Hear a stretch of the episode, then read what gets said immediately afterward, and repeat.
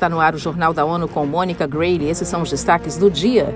Filósofa brasileira Djamila Ribeiro discursa na sede da ONU sobre o Dia em Memória às Vítimas da Escravidão. Timor-Leste alerta sobre desafios da escassez de água.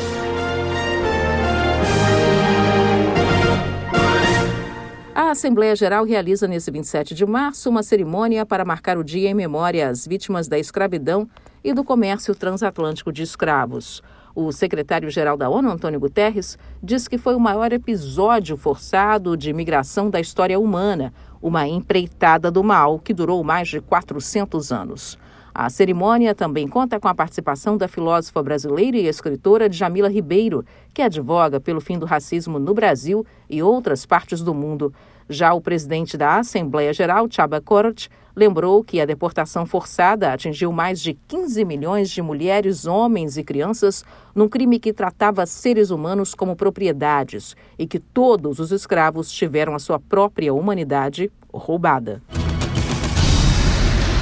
Na mira de maiores oportunidades econômicas e de crescimento, Timor-Leste aposta numa gestão sustentável dos recursos hídricos e em promover o acesso à água potável e ao saneamento básico para mais de 60% da população. Eleutério Guevani tem os detalhes. O embaixador do país junto às Nações Unidas, Carlito Nunes, contou à ONU News, em Nova York, que as autoridades nacionais aprimoram meios para garantir o acesso a fontes de água segura. Que a água é essencial para a nossa sobrevivência, nosso direito humano. Timor-Leste tem legislação nacional, uh, incorporou o Sama Tarabando com um costume integral da cultura de Timor-Leste. Os desafios de Timor-Leste são comuns aos de outros pequenos estados insulares. Da ONU News em Nova York, Eleutério Gavan.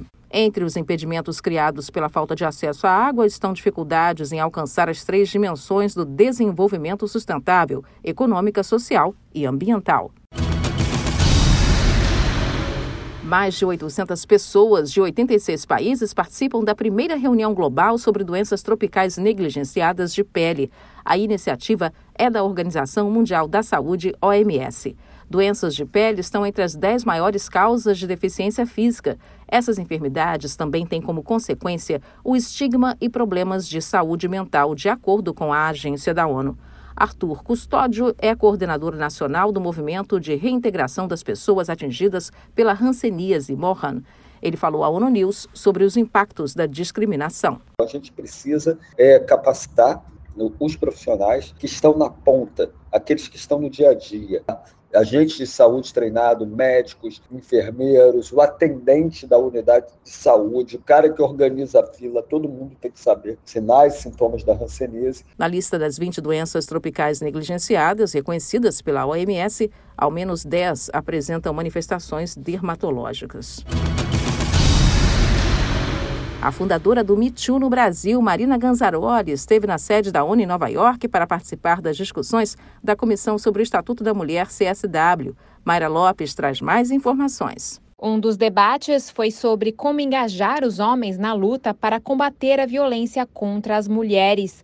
Nesta entrevista ao ONU News, ela diz que eles são parte fundamental desse processo. Mas um painel muito bacana falando sobre como conseguimos garantir é, o engajamento dos homens nessa conversa. É, a gente está sempre falando sobre isso, é, não adianta a gente né, ficar pregando para convertida, a gente fala muito com as meninas, com as mulheres, como denunciar, quais são os seus direitos, né, como buscar ajuda, mas por outro lado, a gente precisa falar com os homens sobre o que são limites, sobre o que é consentimento, é, sobre que masculinidades queremos construir. A fundadora do Too no Brasil afirma que o WhatsApp, muito utilizado no país, é uma das principais ferramentas no atendimento de vítimas. Da ONU News em Nova York, Mayra Lopes. O Too no Brasil possui um conselho consultivo que conta com nomes como Ana Amélia Teles, vítima de violência durante o período da ditadura no Brasil, e Silvia Pimentel, ex-presidente da Comissão da ONU sobre Violência contra Mulheres, CEDAW.